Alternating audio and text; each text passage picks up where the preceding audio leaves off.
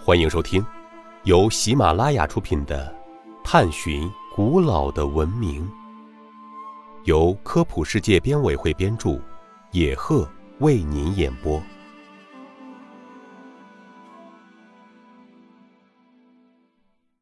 第九十八集：哭墙为什么被视为犹太教圣迹？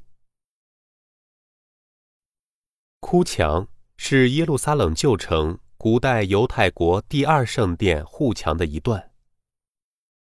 哭墙由大石块砌成。公元前十一世纪，古以色列王大卫统一犹太各部族，建立了以耶路撒冷为首都的以色列王国。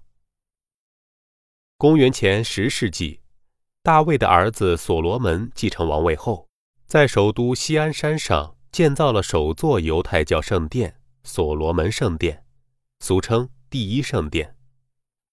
来此朝觐和献祭的教徒络绎不绝，从而形成古犹太人宗教和政治活动的中心。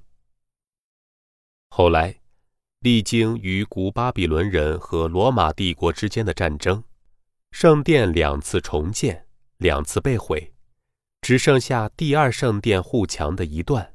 也就是现今的哭墙，仅存的圣殿遗址哭墙，就成为犹太民族两千年来流离失所的精神家园，也是犹太人心目中最神圣的地方。千百年来，流落在世界各个角落的犹太人回到圣城耶路撒冷时，便会来到这面石墙前低声祷告。犹太人相信。哭墙的上方就是上帝，他们向上帝哭诉着流亡之苦。听众朋友，本集播讲完毕，感谢您的收听。